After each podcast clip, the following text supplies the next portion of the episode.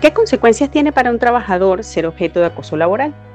Para entender las consecuencias del acoso laboral, es necesario que tengamos claro algunos conceptos. Quizá cuando pensamos en el acoso laboral, se nos vienen a la mente situaciones de mucha presión y exigencia en el trabajo. Sin embargo, es mucho más que eso.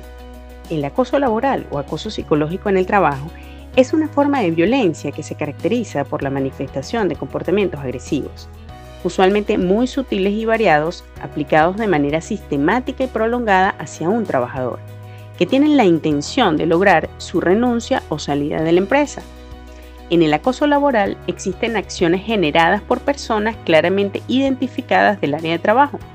Lo más común es que provenga del jefe, aunque también se describen situaciones de acoso laboral propiciadas por compañeros de trabajo, usualmente liderados por alguna persona que tiene una relación de poder o influencia en su grupo de trabajo. Puede comenzar repentinamente con un cambio entre la relación del acosador y la persona que es objeto de acoso. Esa relación pudo haber sido buena hasta el momento, sin embargo, a partir del inicio del acoso se torna negativa. Generalmente ocurre motivado a un conflicto que va en escalada. Puede ser que se haya iniciado en el plano personal, como por ejemplo alguna diferencia de opinión, pero también puede ser que se haya iniciado por condiciones laborales relacionadas con altos niveles de competitividad.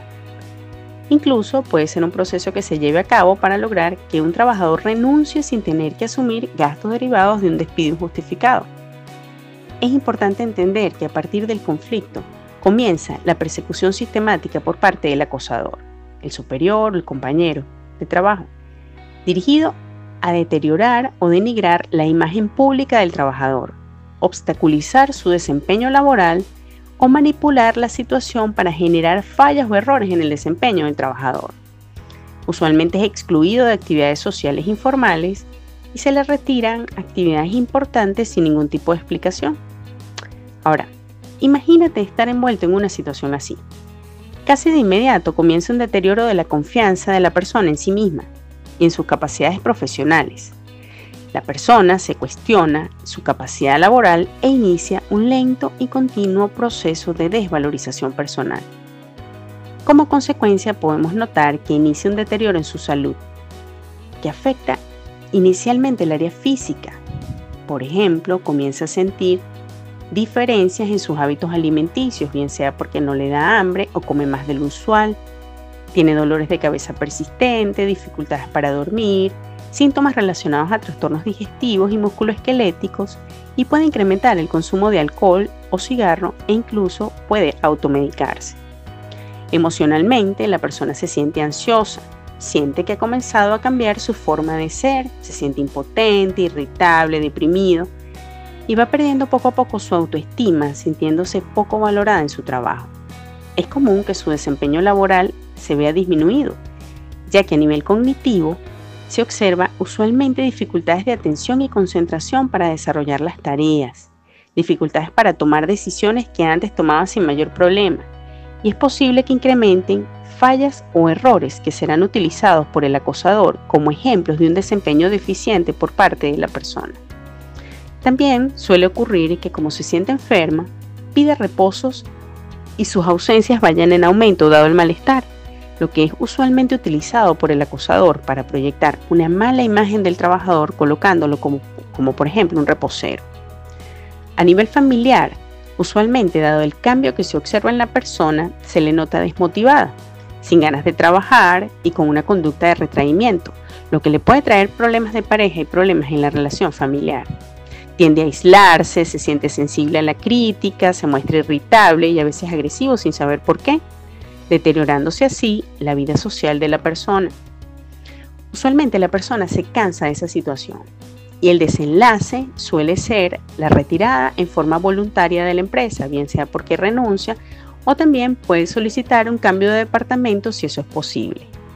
La recuperación psicológica luego de un acoso laboral suele tardar años y hay casos en los que la persona no se recupera totalmente en su capacidad laboral.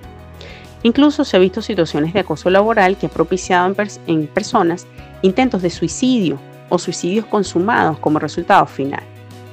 El acoso laboral es grave y está expresamente prohibido en la legislación venezolana.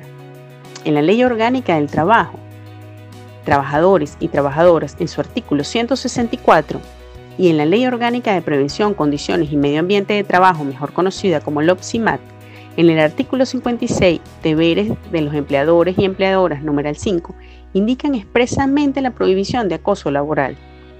La sugerencia que yo le doy a un trabajador que esté pasando por esta situación de acoso laboral es que intente afrontar el problema con el acosador en primera instancia para detener la escalada de conductas agresivas.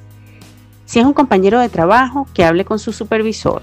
Si es un supervisor, que hable con el superior de este supervisor.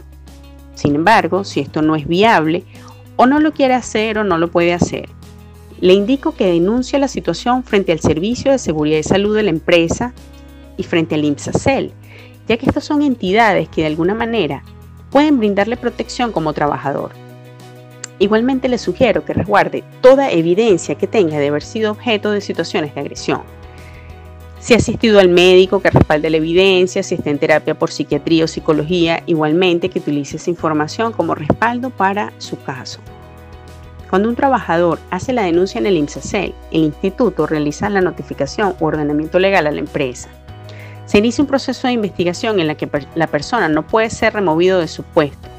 Igualmente, en el caso de las mujeres y cuando el acosador es un hombre, es oportuno hacer notar que puede levantar la denuncia como un hecho de violencia de género. Lo importante de todo esto es que frente a una situación de acoso laboral, la persona tiene que hacer algo que le ayude a afrontar el problema y procurar cuidar su salud mental.